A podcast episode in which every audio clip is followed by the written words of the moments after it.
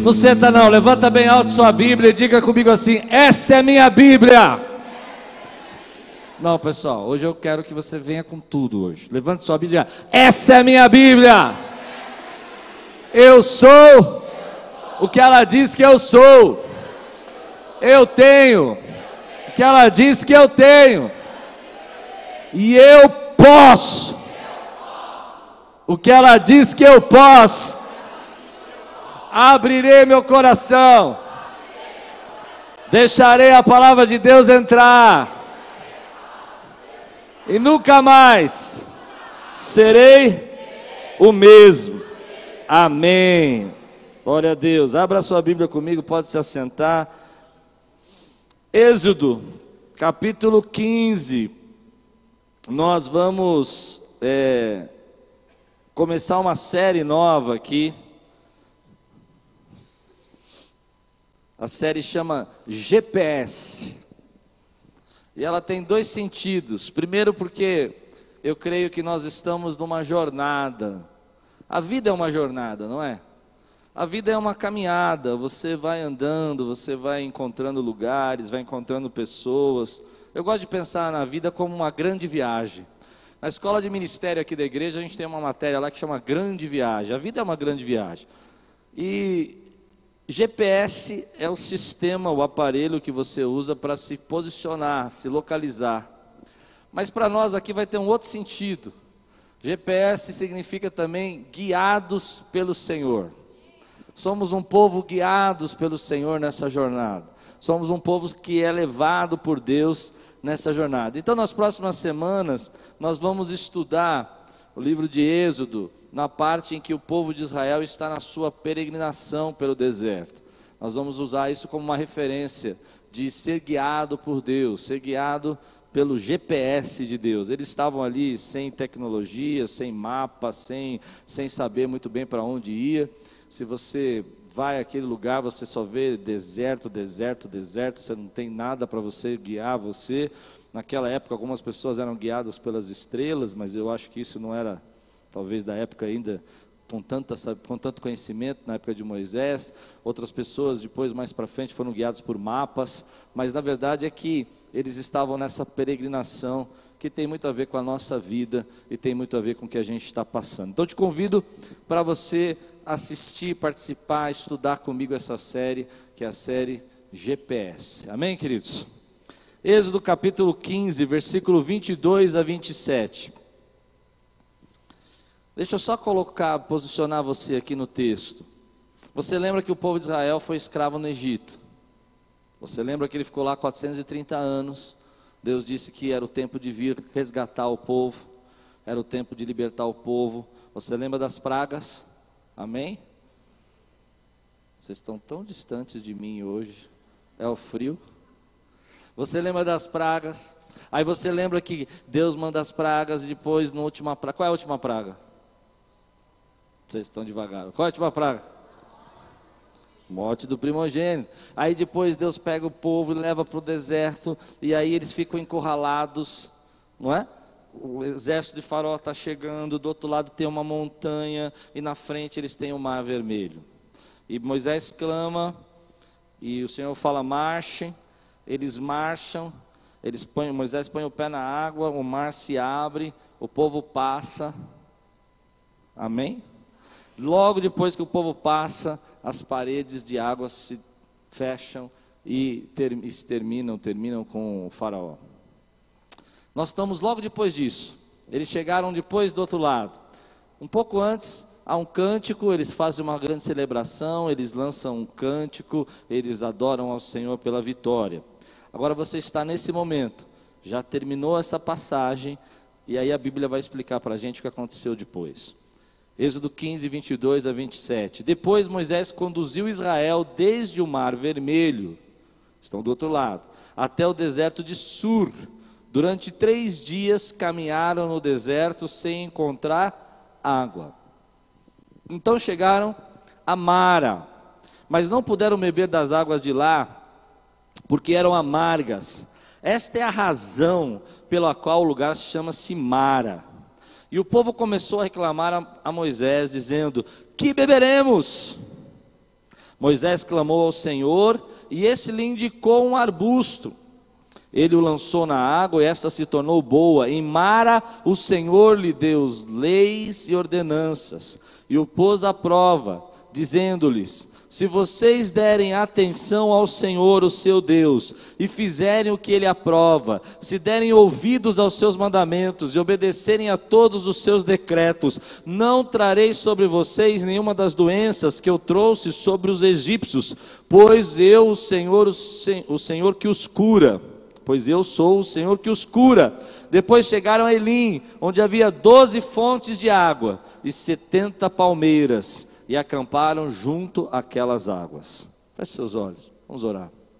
Senhor, vem com teu Espírito agora, transborda o nosso coração, alimenta a nossa alma, faz o teu querer aqui no nosso meio. Eu peço que eu fique escondido atrás da tua cruz e que a tua voz, Senhor, teu Espírito se conecte conosco e ministre aos nossos corações, em nome de Jesus. Amém.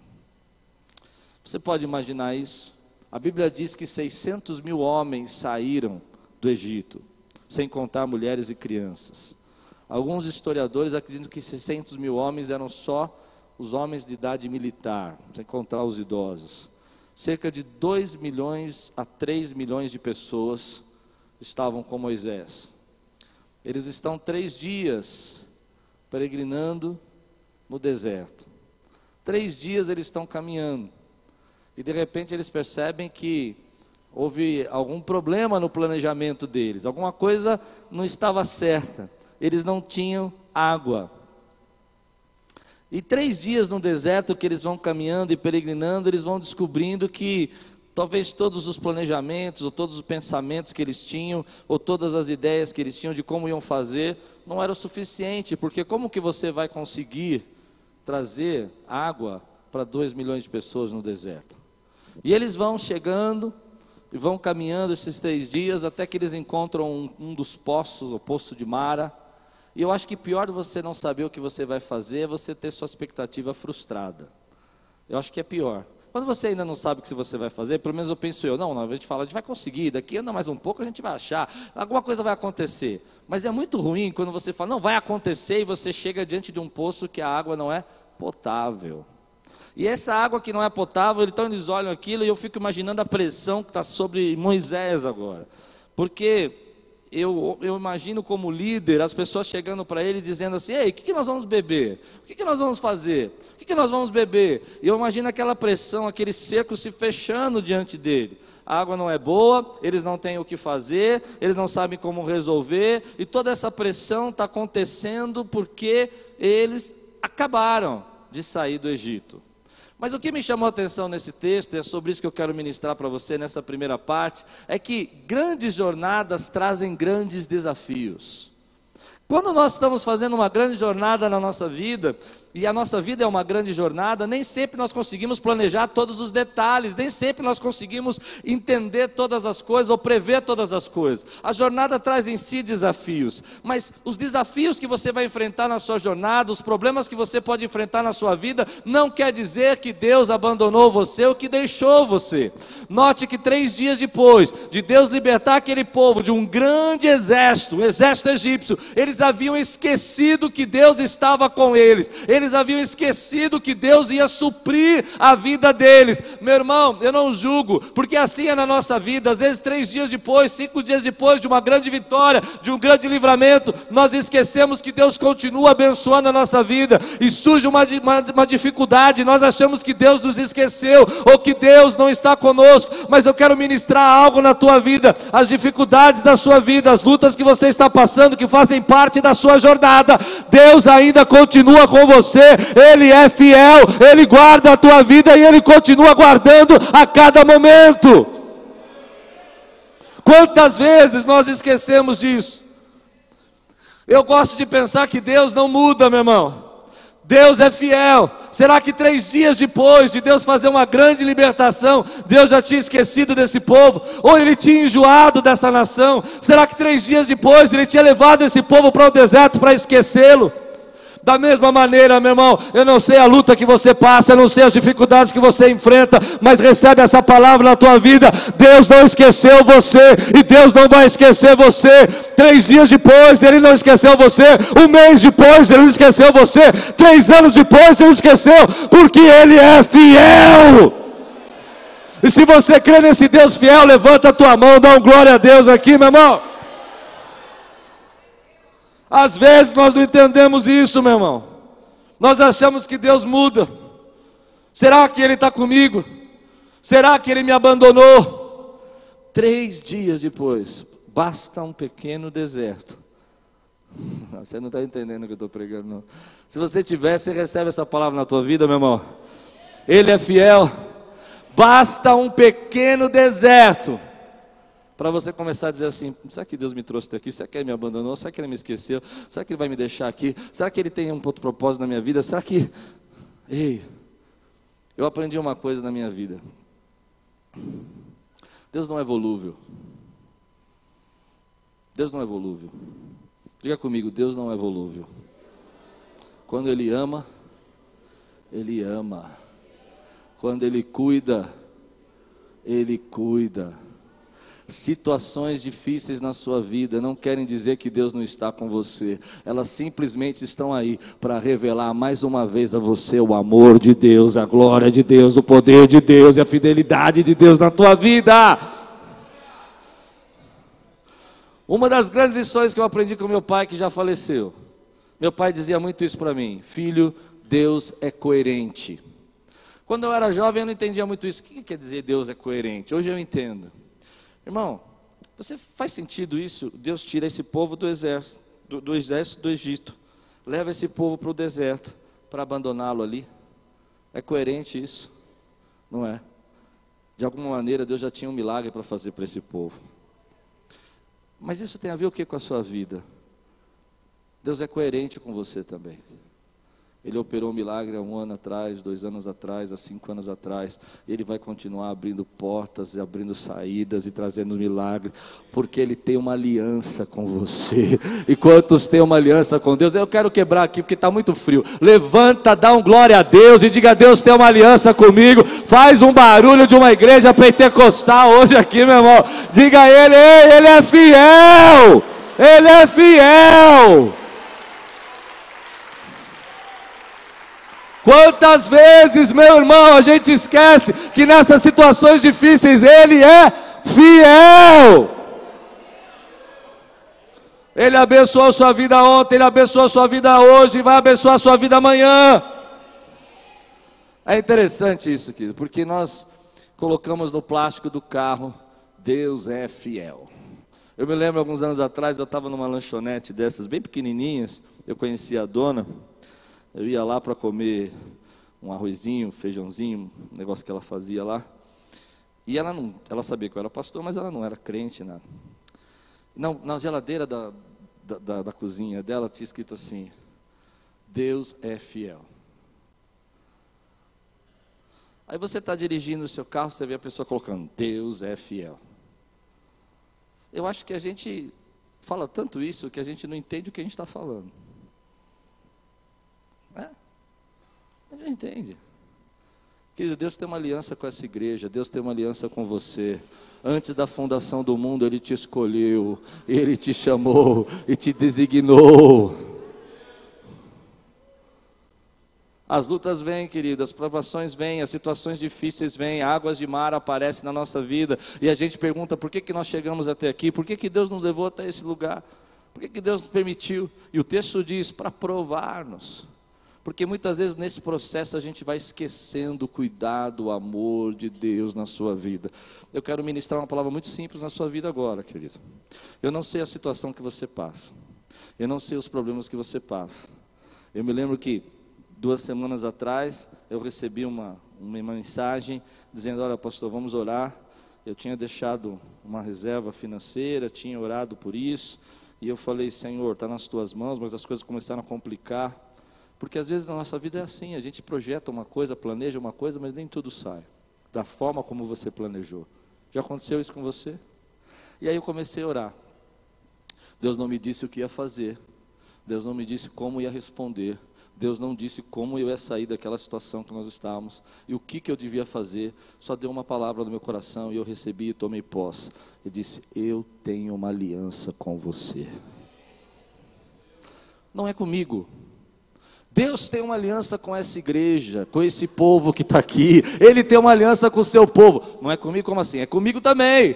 Mas não é só comigo, é uma aliança com essa igreja, com o povo dele, meu irmão. Então, diante das situações que você está passando, diante dos problemas que você enfrenta, se lembre de uma coisa: ele tem uma aliança com você e ele é fiel. Ele é fiel. E se ele te trouxe até aqui, ele vai continuar te sustentando. E se ele te levou até aí, ele vai continuar suprindo as suas necessidades. E se você venceu o exército inimigo, está no deserto hoje, encontrou águas de Mara, se prepare, porque ele tem milagres para fazer nesse lugar, Ele tem milagres para fazer na sua vida. Quantos recebem essa palavra hoje, meu irmão? Às vezes nós ficamos desesperados. Eu, eu já fiquei desesperado também. Porque nós esquecemos que Ele tem uma aliança conosco. Ele não te trouxe até onde você chegou para deixar você aí. Ele não nos trouxe até aqui para nos deixar aqui. Hum, como é difícil colocar isso no nosso coração. Quando a gente está em águas de mara, quando a vida está amarga. Como é difícil a gente aceitar que Ele vai fazer algo, que às vezes não é no nosso tempo, mas Ele vai fazer. Eu aprendi uma coisa na minha vida. Quando vem uma grande dificuldade, uma grande luta, um grande problema, não adianta eu reclamar. Reclamar só rouba a nossa energia. Ficar reclamando, praguejando não adianta nada, você só fica mais triste. E o pior, pessoas que podiam te ajudar se afastam de você, porque ninguém gosta de reclamação. O melhor a fazer é lembrar que Ele é fiel. Corra para os braços daquele que é fiel. Moisés não reclama, Moisés não diz nada ao povo, não diz, ah, o que vocês estão fazendo? Não, Moisés vai buscar em Deus. E hoje você veio aqui buscar em Deus.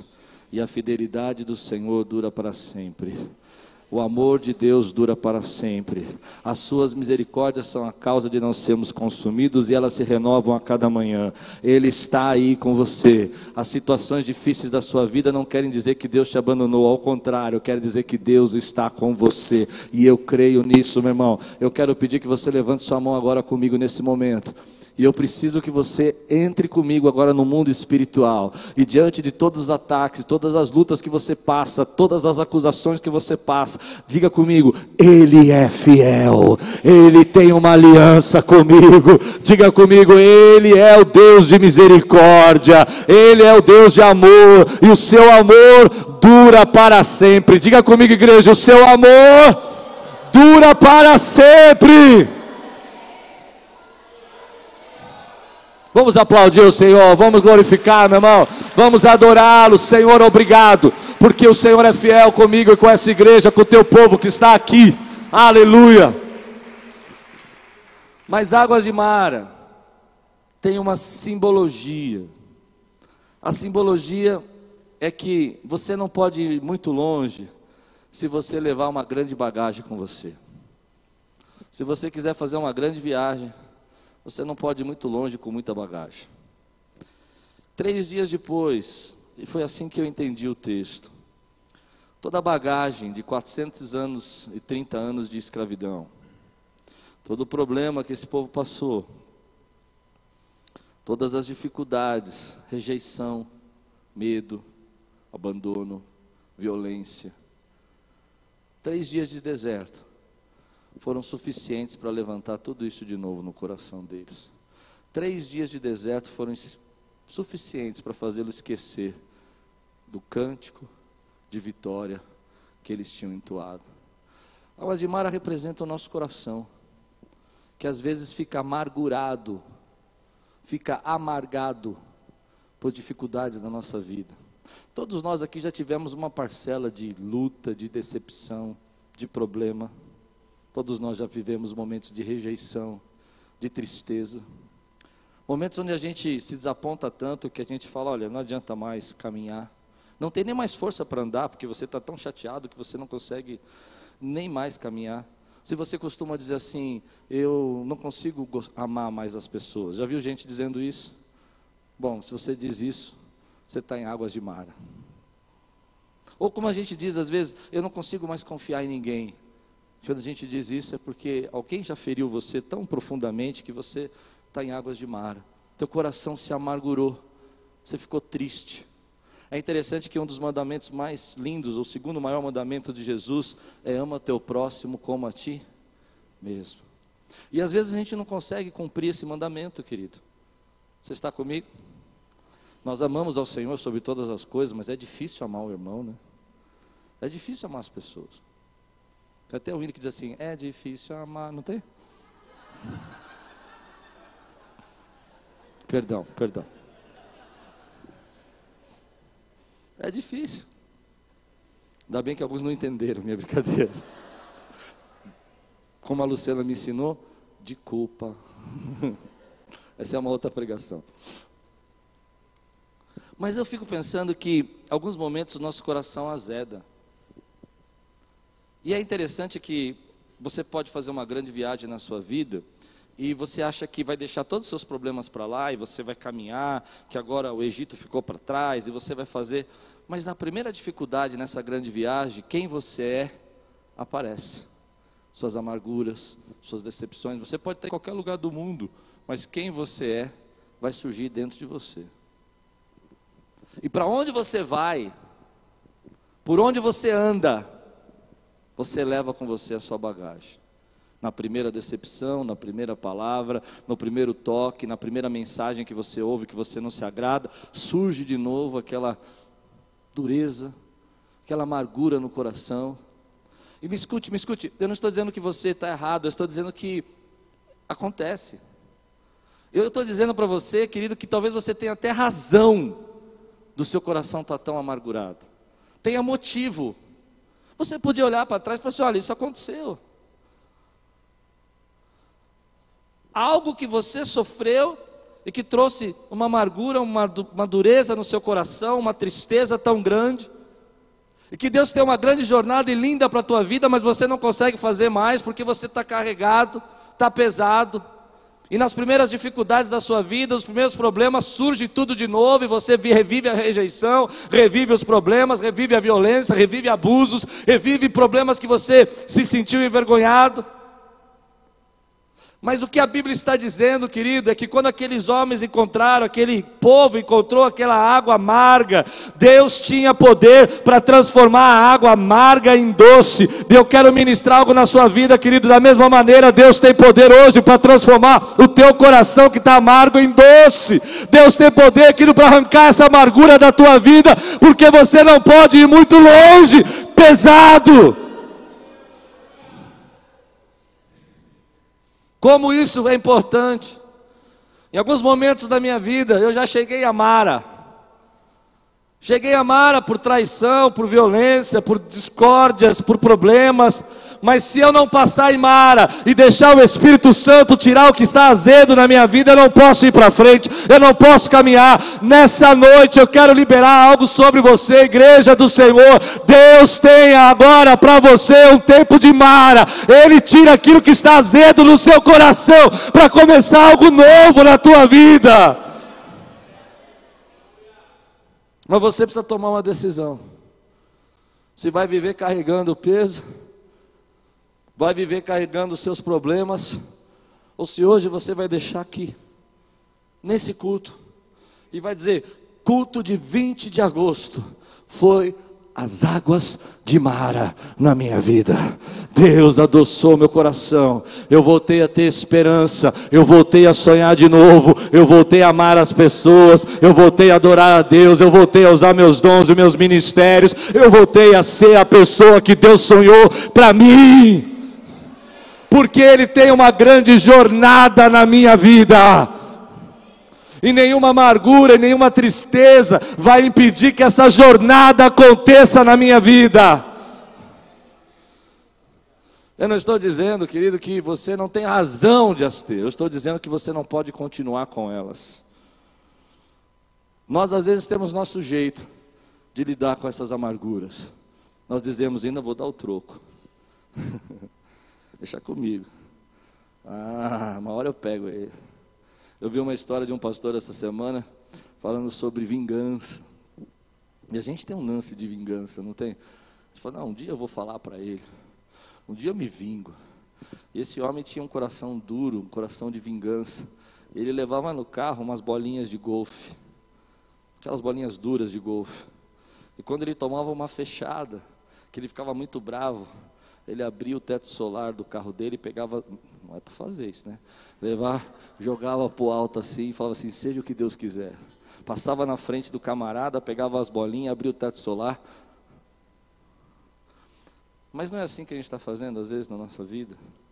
Quando alguém machuca a gente, a gente pega as bolinhas de golfe, joga para o teto e fala: seja o que Deus quiser, pegar em quem pegar, pegou. Hum. Está comigo ainda, meu irmão? Águas de Mar é esse lugar que Deus está dizendo para você: olha, está vendo tudo isso que você está passando? Três dias depois de um deserto, está surgindo dentro de você toda angústia, toda preocupação, toda incredulidade, todo medo, porque tudo isso está dentro de você. E você já esqueceu quem eu sou, já esqueceu a fidelidade que eu tenho com você. Mas sabe o que eu quero que aconteça nesse lugar? Nessa noite, com você e comigo, que nós possamos nos posicionar e dizer assim: hoje é dia de Deus adoçar o meu coração, hoje é dia de Deus tirar a amargura da minha vida, hoje é dia de eu liberar perdão para quem tem que ser liberado, porque está fazendo mal para mim, está envenenando a mim. Hoje é dia de eu entender que Jesus é água viva e Ele passa no meu coração e purifica o meu coração. Ah, mas Ele falou isso, Ele me caluniou, deixe tudo para trás, porque Deus tem uma grande jornada para a tua vida, mas Ele pisou em mim, ele não reconheceu, deixe para trás quem não lhe reconheceu, porque Deus tem coisas novas, deixando para trás as coisas que para trás ficam, eis que prossigam para o alvo, que é Cristo Jesus. Mas essa não é uma palavra só para você receber, é uma palavra para você decidir. Decidir, eu não vou mais carregar esse problema, eu não vou mais carregar essa pessoa que me machucou, para onde eu for. Eu não vou compará-la com todas as pessoas que eu vou me relacionar. Eu não vou olhar para as, para as pessoas com a mesma desconfiança de alguém que um dia me traiu. Por quê? Porque eu estou passando por Mara. E Deus está trocando meu coração. E Deus está mudando a minha amargura. Quantos estão prontos aqui, queridos? Estão preparados para dizer: Senhor, está aqui o meu coração. Levante sua mão e diga comigo: está aqui meu coração. Se Deus tem poder para transformar águas amargas em doces, Ele tem poder para transformar o teu coração amargo em doce.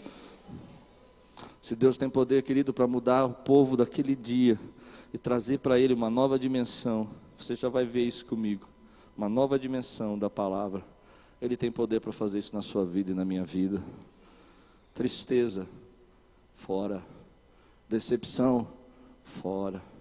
Amargura, fora. Traição, fora. Calúnia, ira, ódio.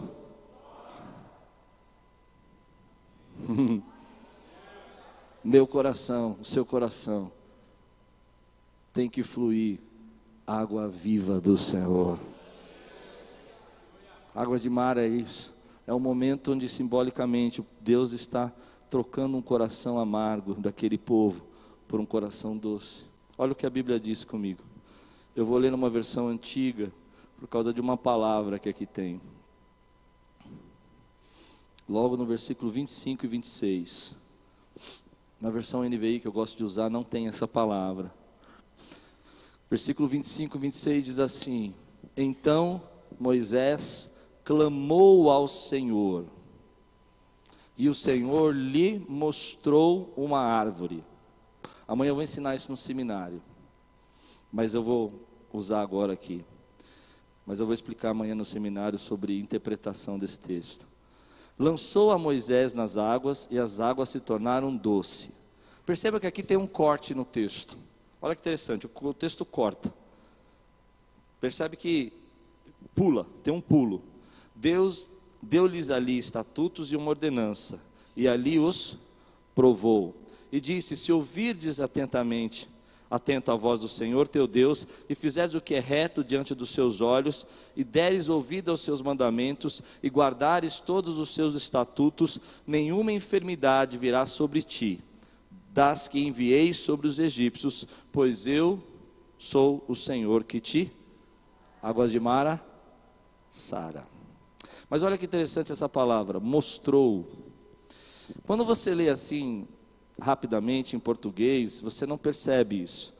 Mas a palavra mostrou em hebraico significa iara, que quer dizer o seguinte: é, revelou.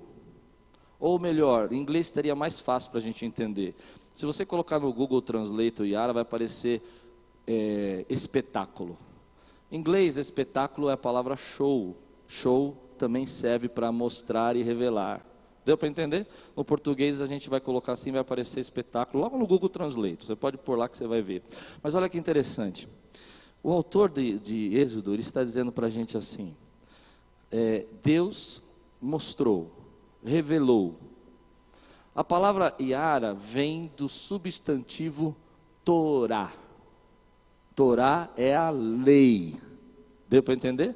Os cinco primeiros livros da Bíblia formam a Torá. O autor está dizendo assim: Deus revelou, mas quem está lendo aqui está entendendo. Deus mostrou a Torá. Deus mostrou a sua lei. E a lei, que agora é a árvore, e algumas versões trazem lenha, tem, tem essa versão aqui, eu não sei, mas tem versões que falam lenha, árvore e arbusto, arbusto. Quer dizer o seguinte: eles pegaram a Torá, o que Deus revelou, e colocaram na água, e a água se tornou doce. Corte, agora você vai entender porque tem esse corte. O texto está dizendo: se vocês ouvirem as minhas instruções, deu para entender? porque ele está falando, quem está lendo esse texto na língua original está entendendo. Se vocês pegarem o que Deus revelou, a Torá, e colocarem na água, a água vai se tornar doce. Em outras palavras, Salmos 10 diz o seguinte: que a instrução do Senhor é doce como um mel. Hum. Entendeu? Deus está dizendo assim para nós: se você obedecer a minha voz, se você ouvir os meus mandamentos, se você seguir, eu vou adoçar a tua vida e vou transformar a tua vida. Eu sou o Deus que trago o GPS para você, para você poder seguir a sua jornada, e a minha palavra é quem vai guiar você pela sua jornada. E se você deixar a minha palavra guiar você, aquilo que está amargo na tua vida vai transformar em doce, e eu sou o Deus que sara e que tira as águas de Mara do teu coração. Quantos podem dizer glória a Deus por isso, meu irmão? Mas é interessante que, eu não sei se você já viveu alguma vez isso na sua vida, onde você pega, por exemplo, o teu carro e empresta para alguém dirigir para você. Já fez isso? Você fala assim, é, vai dirigindo você. Já fez? Eu já fiz várias vezes. Não gosto de dirigir. E aí quando você está no caminho, você vai indo para a rua lá, o carro é teu, a gasolina é tua. Sim? E você fala para aquele amigo que está dirigindo para você, você fala assim, vira à direita, porque eu conheço aqui, aqui é melhor a direita. E ele vira, não, não, não, eu não gosto. E aí o que, que você faz? Tá bom. Passa mais 500 metros e fala, agora vai reto, porque se você entrar aqui à direita, e ele faz o quê? Entra à direita. Eu não sei com você, mas isso vai me subindo o sangue, assim, eu vou ficando nervoso.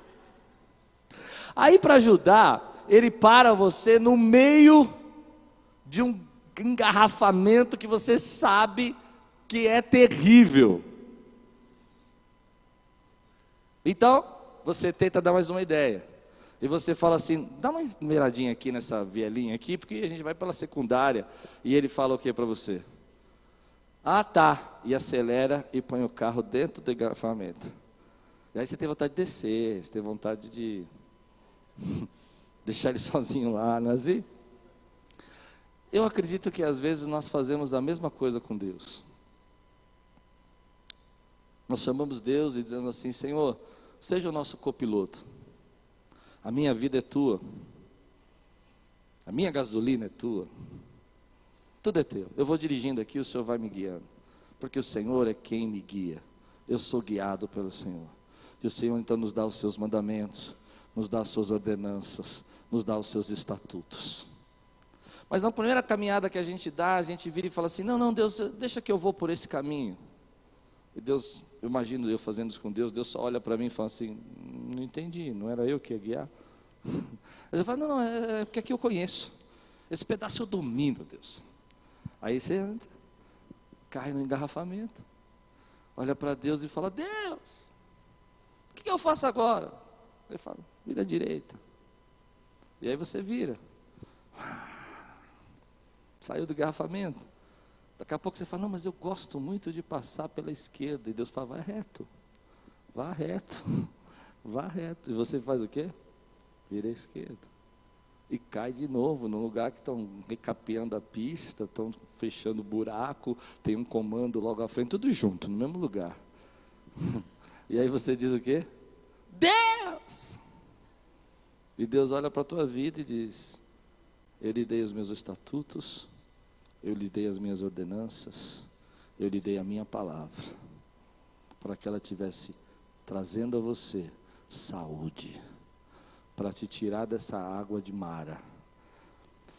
Mas para você ter Deus como copiloto da tua vida, você precisa se sujeitar. O que acontece com aquela pessoa que está dirigindo o meu carro e eu estou falando para ela não entrar por ali ou por ali, é que naquela hora ela é o piloto. O carro é meu, a gasolina é minha. Mas ela é o piloto. Ela que decide para onde nós vamos. Se ela não se sujeita àquilo que eu estou aconselhando, ela não vai entrar na direção. Por isso eu creio que muitas pessoas não entendem por que, que a palavra e as instruções do Senhor são mais doces que o mel. Eles não entendem porque eles não conseguem se sujeitar à palavra de Deus. Para você receber as instruções do Senhor, você precisa sujeitar o seu coração. Você precisa crer na palavra dele. Você precisa receber isso na tua vida. Muitas vezes o nosso espírito contende com o Espírito Santo. A palavra de Deus para nós é clara, às vezes a ordem de Deus é clara. Perdoa, deixa isso, segue. Eu tenho uma jornada para você. Mas a gente se apega e diz: não, não, deixa que eu resolvo. Eu quero ministrar isso na sua vida, querido. Se sujeita à palavra de Deus. Recebe, porque Deus sabe o teu futuro. Você não sabe o que vai acontecer amanhã na tua vida, mas Deus sabe o que vai acontecer na sua vida. Você não sabe se aquela escolha que você está tendo vai ser a melhor escolha, mas Deus sabe. E Ele sabe para onde Ele está te levando. E se você quiser fazer uma grande jornada na tua vida, você não pode fazer uma grande jornada pesado e nem uma grande jornada sem o GPS. O GPS é a palavra de Deus para a tua vida. O GPS é a palavra de Deus que instrui você. E numa dimensão ainda mais profunda, é obedecer a Deus. É escutar o que Deus está dizendo para você. E às vezes a gente escuta e a gente não quer obedecer. A gente sabe o que Deus está falando para a gente. Irmão, eu cheguei a uma conclusão na minha vida: dificilmente eu vou não saber o que Deus está falando para mim, porque Ele vai falar comigo de todas as maneiras possíveis para eu saber. Se eu não conseguir ouvir, Ele vai me levantar uma pessoa. Se eu não levantar uma pessoa, vai levantar uma pregação. Se eu levantar uma pregação, vai mostrar uma árvore para mim que vai falar. Eu lembro uma vez que eu estava numa crise muito grande, muito triste. E eu, eu sei que você vai achar que eu sou maluco, mas aconteceu comigo. E Deus usou uma árvore para pregar para mim. Eu estava duro, irmão, águas de mara. E aí eu olhei para cima assim, Deus falou: olha para essa árvore. Eu olhei para cima, vi uma árvore toda torta, assim, toda enroscada, mas grande, uma copa grande. E Deus falou assim: tá vendo quanto tempo essa árvore demorou para crescer? Ela foi para lá, ela foi para cá, ela fez assim, fez assim, fez assim. Mas olha o tamanho dela e a sombra que você está embaixo é dela. Deus prega, meu irmão. Mas a gente precisa se sujeitar à palavra de Deus. A Bíblia está dizendo: se você obedecer a palavra do Senhor, se você recebê-la no seu coração, ela vai adoçar a sua vida e o Senhor vai sarar você. Nós precisamos receber essa palavra.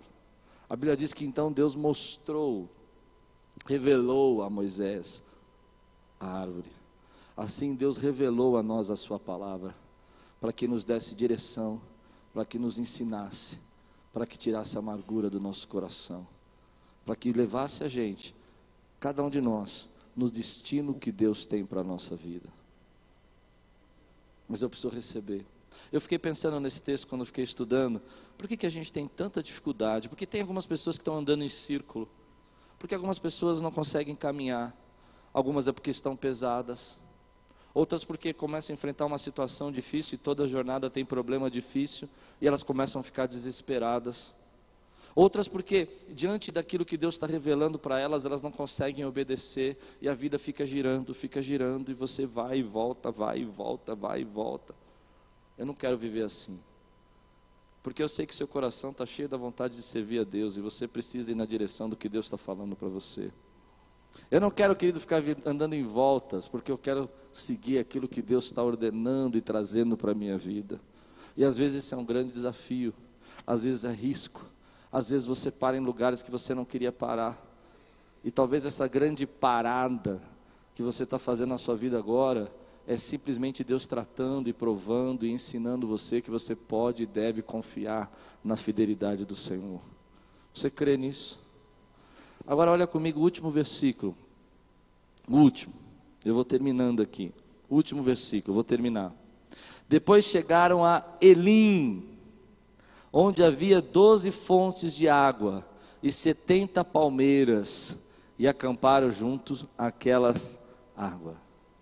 Depois que Deus deu os estatutos, depois que eles ouviram as ordenanças, depois que a água do Senhor se transformou em água doce, Deus mostra para eles que logo à frente Ele tem uma grande provisão. Irmão, você precisa entender, a palavra Elim significa abundância. E esse texto está cheio de simbologia. Doze fontes significam uma fonte para cada tribo de Israel. 70 palmeiras, é porque 70 famílias saíram com Jacó para o Egito. E Deus está dizendo aqui: olha, sete vezes dez é abundância, é plena. Mas eu quero ministrar algo na tua vida, querido. Na nossa vida também é assim. Às vezes nós estamos passando por momentos de dificuldades, nós estamos passando por momentos de amargura, de luta, mas o que me sustenta, e eu acredito muito nisso, é que quando esses tempos vêm na nossa vida, eles não são para frente, para sempre. Deus tem algo a mais para nós. Essas situações difíceis na sua vida não são a determinação do seu futuro. Deus tem um tempo de provisão para a tua vida. Deus tem um tempo de suprimento para a tua vida. Eu creio, querido, que diante de toda a situação difícil que você passa, se você se submete a Ele, se você é guiado por Ele, e se você acredita e ouve a palavra dEle, Ele tem tempo de abundância e suprimento para a tua vida. É interessante que Elim, os estudiosos dizem que está a 12 quilômetros de distância, um dia de caminhada. A abundância do Senhor estava a um dia de distância de Mara, mas eles precisavam deixar a amargura ali para ter força para caminhar mais um dia. E eu quero dizer isso para você, meu irmão: tenha força de caminhar mais um dia na tua vida, tenha força de se levantar mais um dia, porque Deus tem abundância para a tua vida, Deus tem abundância para nós. Já passei por muitos problemas difíceis. Mas diante de todos eles, eu sempre me apego a uma palavra: Ele é fiel. Essa situação não determina que Deus não está comigo, e Ele tem algo para mim logo à frente. Uma hora acaba, uma hora esse problema termina, e logo à frente vem um tempo de abundância do Senhor na minha vida. Ele tem um tempo de refrigério, ele tem um tempo de fontes de água viva sobre você, ele tem um tempo onde ele cumpre as suas promessas, ele tem um tempo onde essas situações terminam, e ele diz: Ei, eu já tinha preparado isso para você. O seu planejamento talvez tenha esquecido, você não se sentiu capaz de poder trazer água para todo esse povo mas Deus já tinha preparado doze fontes para ele. Assim eu creio na minha vida e na sua, que quando o meu planejamento falha, quando eu tento dar o meu melhor e eu não consigo, Ele tem doze fontes à frente para mim. Caminho um dia mais. Talvez Moisés tenha dito: ops, esqueci de pensar onde eu vou dar água para dois milhões de pessoas. Mas Deus disse: fique tranquilo, eu já preparei 12 fontes para você. Eu já sei uma fonte para cada uma dessas tribos que estão com você. Fique tranquilo. Eu já tenho como saciar essa sede. As pessoas foram até Moisés e disseram assim: O que beberemos? Porque é assim que elas fazem com os líderes, elas pressionam os líderes, nem sempre os líderes têm uma resposta. Mas deixa eu dizer para você que é líder da sua família, é líder da sua casa, você que tem cuidado da sua família e tem passado por situações difíceis, mesmo que você não tenha resposta, fique firme, Deus é fiel com a sua família, Deus tem um pacto com ela, e há doze fontes logo à frente, caminhe mais um dia. Eu tenho certeza disso. Se eles soubessem que 12 quilômetros à frente havia uma fonte abundante para eles, desespero acabava. Se eles soubessem que Deus tem uma aliança com eles, e o Deus que deixou eles saírem do Egito e que venceu um exército mais poderoso daquela época, não os abandonaria três dias depois. Deus não mudou três dias depois. Se eles estivessem firmes nisso, eles podiam ter certeza que Deus tem um Elim para eles. Eu quero que você saiba disso. Deus tem um Elim para mim e para você, querido. Há tempos de luta, há tempos de deserto, há tempos de situações difíceis, a jornada é longa, mas Deus tem tempo de abundância. Ele tem um lugar preparado para nós. Ele tem resposta para nossas orações. E nem tudo vai ser sempre luta. Tem momentos que Deus traz um refrigério na hora que você menos espera. Se ainda não chegou na tua vida, se você ainda não viveu isso, fique firme, fique na posição. Não adianta você reclamar. Clame a Ele, chame por Ele, coloque sua angústia no altar. Deixe aqui se tornar águas de mara na sua vida, para que você tenha força para caminhar mais um dia, para que você tenha força para andar mais 12 quilômetros, para chegar aonde Deus planejou para a tua vida. Eu creio, Deus tem Eli para essa igreja igreja e para a tua vida. E se você crê, diga comigo, querido: abundância está vindo, abundância está vindo, o milagre está vindo.